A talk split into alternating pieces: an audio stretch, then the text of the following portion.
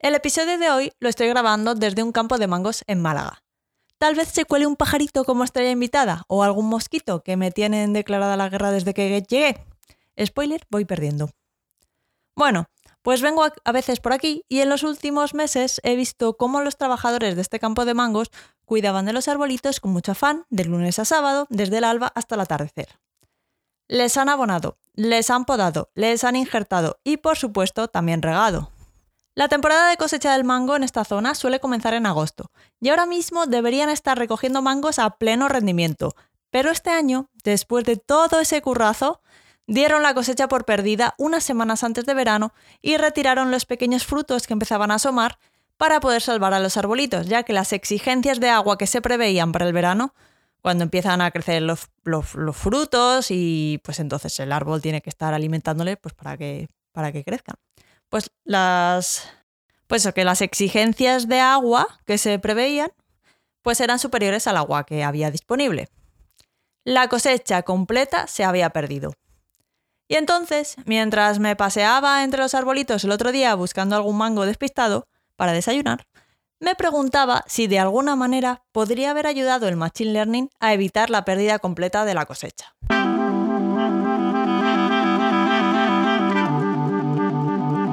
Podcast ninja sobre Big Data, episodio 20, Machine Learning aplicado a la agricultura.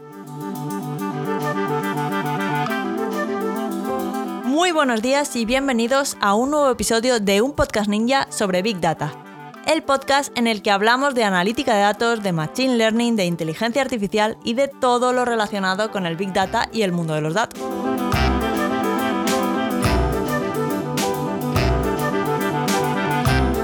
En este podcast hablamos de Big Data de manera normal, alejándonos de las ideas de inteligencia artificial de las películas y tratamos estos temas con los pies en la tierra y con sentido del humor.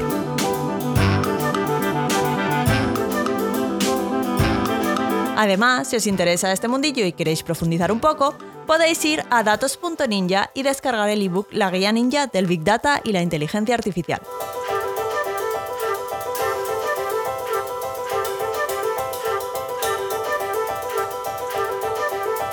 Hoy vamos a hablar de las aplicaciones del Machine Learning en la agricultura. Leía en un artículo de Forbes que el gasto en tecnología dentro de la agricultura está previsto que pase de los mil millones de dólares en 2020 a los 4.000 millones en 2026. Cuatro veces más. Además, según las Naciones Unidas, se estima que la población mundial crezca hasta los 9.800 millones de personas en 2050 Ahora mismo somos unos 8.000 millones de personas. Y para dar de comer a tanta gente va a ser necesario aumentar la producción de alimentos, a ser posible sin agotar los recursos del planeta. Algunas estimaciones dicen que hay que aumentar la producción de alimentos hasta en un 60% para poder dar de comer a todo el mundo. La agricultura es una de nuestras fuentes de alimentos y también es una de las industrias más antiguas del planeta, desde que hace 12.000 años nuestra especie decidiera dejar de cazar y recolectar y vivir de manera nómada para sentarse y cultivar los campos, se ha hecho de la misma manera prácticamente durante miles de años. De hecho, no fue hasta los años 50 y 60 del siglo pasado, del siglo XX, que se introdujo el uso de fertilizantes y pesticidas y también el uso de maquinaria agrícola. Bueno, pues aparte de eso, los agricultores han basado las decisiones sobre sus cultivos en la tradición, en su experiencia y también, ¿por qué no?, en su intuición. Pero teniendo en cuenta la cantidad de variables que pueden afectar una cosecha, variables como el clima, la luz solar que reciben los cultivos según la época del año, los patrones migratorios de los animales, de los pájaros, los insectos, el uso de fertilizantes e insecticidas específicos para cada cultivo, los ciclos de las plantas y también los ciclos de riego y los ciclos de, de mantenimiento del suelo, pues podríamos pensar que es un campo perfecto para beneficiarse de soluciones de Machine Learning. Y así es, la cuarta revolución agrícola, que es así como la llaman, gira en torno a soluciones basadas en inteligencia artificial y en la agricultura de precisión. ¿Por qué de precisión? Pues porque si antes un agricultor aplicaba pesticidas en todos sus cultivos cada dos semanas como medida preventiva, para que no salieran bichos y se comieran la cosecha, la agricultura de precisión permite aplicar esos pesticidas donde y cuando realmente son necesarios, gracias a los datos que localizan dónde se encuentran los problemas de infestación de insectos, o de roedores o de cualquier otra plaga. Esta recolección de datos permite ejecutar análisis descriptivos del estado de los cultivos. Recordad que hablábamos de este tipo de análisis en el episodio 6 del podcast. Y, y bueno, pues a partir de esos análisis descriptivos es posible pasar de decisiones basadas en la intuición a decisiones basadas en datos. Y esto lo que permite es un incremento en la eficiencia de la producción. Y esto es muy importante porque no os podéis imaginar la cantidad de producto que se pierde desde que se siembra hasta que llega a nuestros platos. Vamos, que desde la siembra hasta que el producto llega a nuestras casas hay un montón de etapas y de pasos en los que podemos perder parte del producto debido a, pues, a ineficiencias que queremos un poco paliar eh, con el uso de técnicas de Machine Learning. Pero bueno, como hoy estamos hablando un poco de agricultura, vamos a obviar las etapas posteriores de la línea de producción. Vamos a obviar la parte de procesado, la de que llega la, fruta o la verdura o el trigo y el grano a los supermercados y luego a nuestras casas y nos vamos a centrar en la parte de, producción, en la parte más, más agrícola. Y aquí en el campo, por ejemplo, podríamos perder parte de la cosecha debido a climatología extrema como, como, en este, como en este caso, en este campo de mangos, que se ha perdido debido a la sequía que hubo en primavera, luego hubo varios episodios de calima, justo cuando el árbol estaba en floración, y entonces esperaba que los mangos fueran pues pequeños y no había suficiente agua, vamos, un drama. Entonces, de hecho, además, tampoco es extraño ver cada poco en las noticias cosechas de frutales que se pierden pues porque hay un granizo de repente de primavera, cuando la, fruta ya está en el árbol, o porque no llueve lo suficiente, o porque llueve de más. Vamos, que nunca llueve a gusto de todos y aquí sí el dicho aplica 100%. También se puede perder parte de la cosecha debido a insectos o a que no se recoge a tiempo y se estropea o incluso a plantar demasiado y después no tener los recursos para recolectar todo lo plantado a tiempo. Vamos, que hay tantas variables en la agricultura que puede mandar todo el esfuerzo y el trabajo por el desagüe que es casi como jugar a la ruleta rusa, eh, así exagerando un poco. Desde aquí toda mi admiración a los agricultores, de verdad, hacen un trabajazo. Pues algunas de estas variables escapan al control humano, ya que no podemos controlar la meteorología, por ejemplo. Pero hay muchas otras decisiones que tiene que tomar un agricultor que podrían beneficiarse de la información que pueden aportar los datos en lugar de estar basadas en lo que está haciendo el vecino, lo que solía hacer su abuelo o en su propia intuición, como decíamos. Por ejemplo, cómo realizar la rotación de cultivos para no agotar los suelos, qué cultivo sembrar después de, de la cosecha del anterior, qué aditivos añadir al suelo y en qué cantidad, cómo realizar el riego. En todas esas decisiones, los datos pueden ayudar a los agricultores a aumentar la eficiencia de sus cultivos. Y eso está muy bien, porque aumentar la eficiencia supone trabajar lo mismo y conseguir más. Y eso, pues siempre nos gusta. ¿Y qué creéis que es lo primero que necesitamos para, para conseguir todo esto? Pues recolectar datos. Para ello, en las aplicaciones agrícolas hay fundamentalmente dos fuentes de datos que pueden ser de utilidad. Una, las imágenes obtenidas por drones que se dedican a sobrevolar los campos de cultivo o también incluso imágenes por satélite. Y dos, los datos de sensores que podríamos colocar en, nuestros campos. Las imágenes de los drones, porque los drones, aparte de para volar y sacar bonitas mm, imágenes de vacaciones, también pueden usarse para, para esto, pues pueden ser de varios tipos, dependiendo de la aplicación, pero principalmente son imágenes de infrarrojos, o también pueden ser imágenes de alta definición. Luego veremos algunas empresas que ya están implementando estas técnicas y los casos de uso que tratan. Y luego los datos recogidos por sensores que se colocan directamente en el suelo y miden la composición del mismo, pues la humedad, la temperatura o los niveles de nutrientes del propio suelo. A través de la información de los sensores es posible detectar qué zonas específicas del campo de cultivo necesitan más riego o más nutrientes, en lugar de esparcir ahí los fertilizantes alegremente por igual y a lo bruto de manera periódica en todo el terreno. Es por ello que se llama agricultura de precisión, porque es precisa. Además, las imágenes tomadas desde el aire por drones hacen que sea posible utilizar modelos de Machine Learning para la detección de zonas del cultivo que puedan estar enfermas o dañadas por plagas de insectos. Al fin y al cabo, los insectos son una de las amenazas más importantes de las cosechas y cada año se pierde entre el 20 y el 40% de la producción global debido a este tipo de plagas.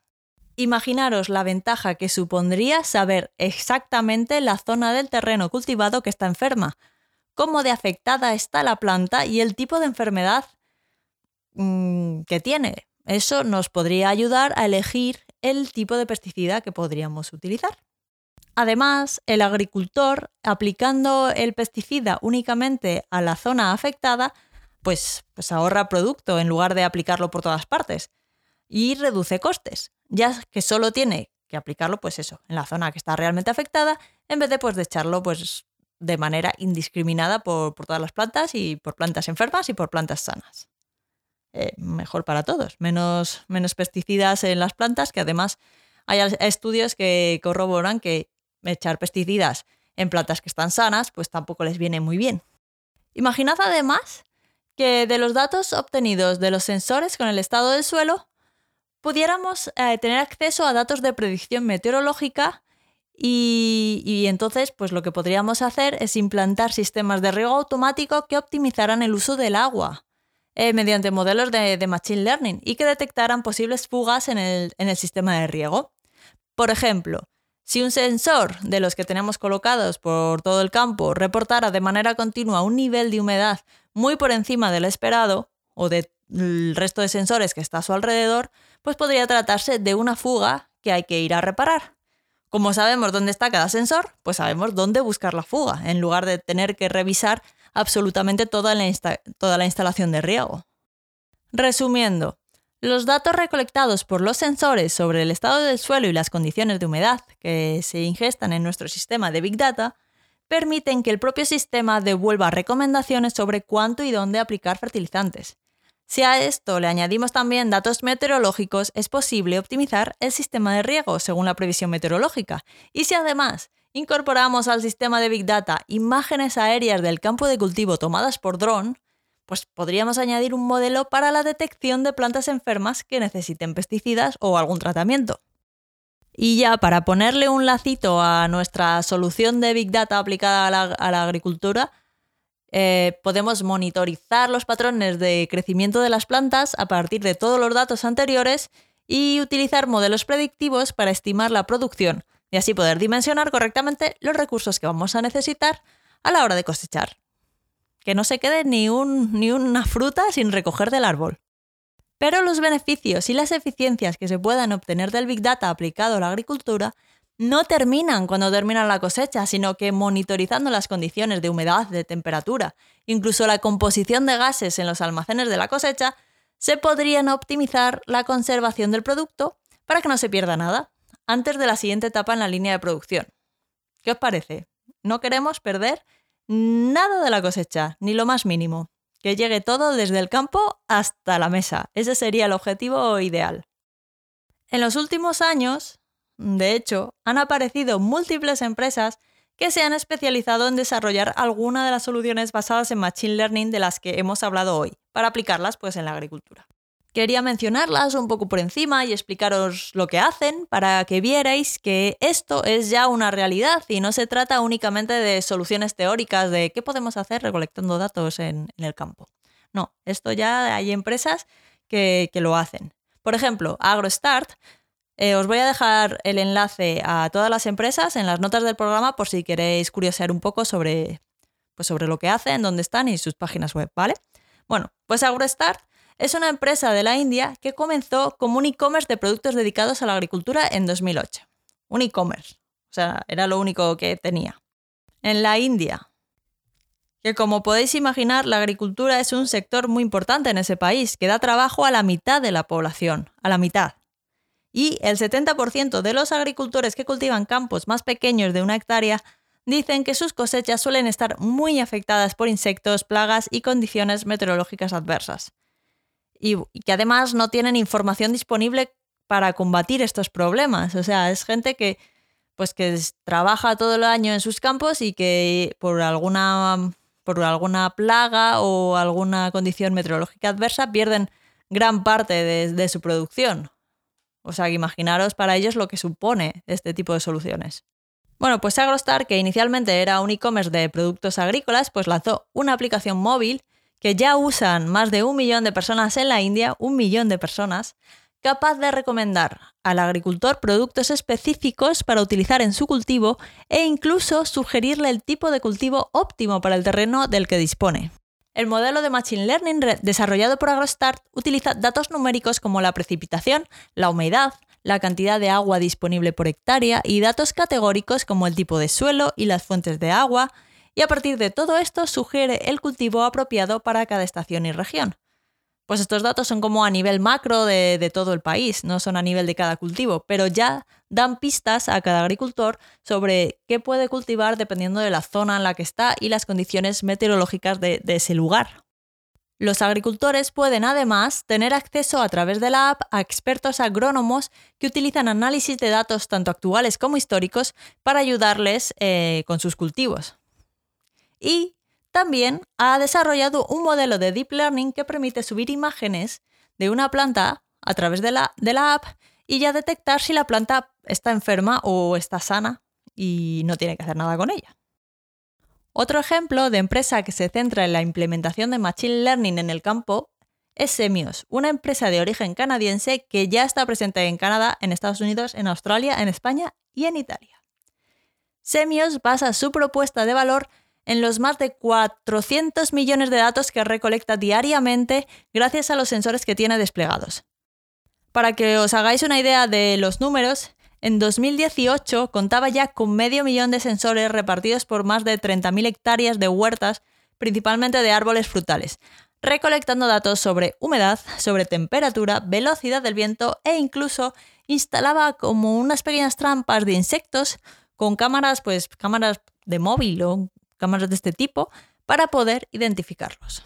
Y a partir del análisis de todos estos datos, construyen paneles de mando y visualizaciones que permiten al agricultor saber las condiciones en las que se encuentran sus árboles, monitorizando las posibles plagas y reduciendo las necesidades de pesticidas y de agua. Es decir, consiguiendo que el cultivo de estos árboles sea mucho más eficiente. Y ya casi para acabar, es esta empresa y otra, os voy a hablar de de una empresa que ha tenido un crecimiento muy potente, que se llama Taranis, originaria de Israel y fundada en 2015, vamos, hace nada, ya cuenta con filiales casi por todo el mundo y gestiona más de 8 millones de hectáreas. Esta empresa sí que usa, eh, su propuesta de valor es un poco más distinta porque utiliza las imágenes tomadas por drones. Entonces, su propuesta de valor lo que hace es basarse en la detección de cultivos enfermos a partir de las imágenes que toman los drones que sobrevuelan pues, los cultivos. El procedimiento es el siguiente. Primero, los drones sobrevuelan los campos de cultivo tomando imágenes en alta resolución pues de, lo que sea que, esté cultivado, pues sean árboles, de trigo, cebada, lo que sea. O grano, bueno, lo que sea. Y tienen un equipo de expertos agrónomos que se encarga de etiquetar estas imágenes según los problemas que puede presentar la planta. Si puede tener bichos o insectos o plagas o estar enferma o estar estresada porque le falta agua. Todo eso lo pueden ver por los colores de, la planta y, y cosas así. Entonces, con esas imágenes etiquetadas se entrenan modelos de Machine Learning que son capaces de detectar estos problemas en nuevas imágenes de plantas sin tener que necesitar de un experto agrónomo que las vaya viendo todas una por una o un experto agrónomo que vaya directamente al campo de cultivo a ver cómo están las plantas. A partir de este diagnóstico, el agricultor recibe un análisis con visualizaciones informándole sobre las acciones que debería tomar sobre sus cultivos. Por ejemplo, dónde debería añadir fertilizante, o dónde debería regar más, o dónde menos. Y bueno, pues más o menos esto es lo que hace. Y ya para terminar, que os quería hablar solo de tres empresas, pero luego encontré esta que hace una cosa bastante diferente y se llama Trace Genomics, que es una empresa americana que va un paso más allá, ya que en lugar de detectar las plantas que ya están enfermas o que ya están infectadas por, por alguna plaga o por lo que sea, se enfoca en prevenir las enfermedades analizando la composición del suelo gracias a técnicas de Machine Learning. En este caso, el proceso es el siguiente. Los agricultores les envían una muestra de suelo directamente a sus oficinas o a sus laboratorios y reciben un informe con un análisis exhaustivo sobre la condición de ese suelo y recomendaciones sobre cómo tratarlo y qué cultivar ahí.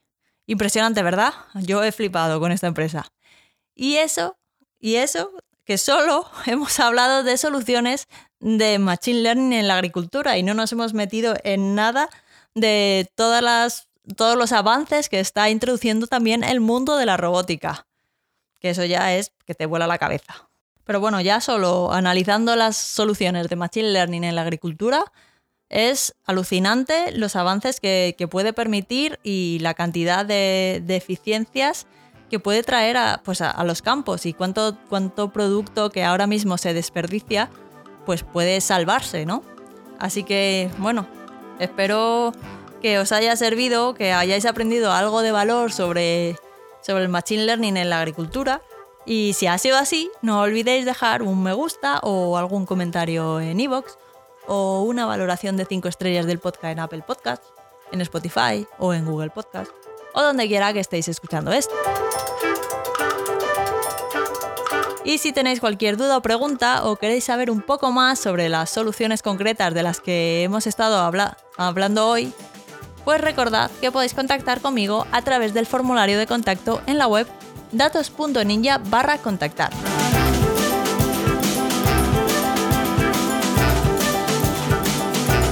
Y sobre todo, sobre, sobre todo, muchas gracias por estar al otro lado. Y nos escuchamos en el próximo episodio de un podcast ninja sobre Big Data. Feliz semana y hasta el próximo episodio. Adiós.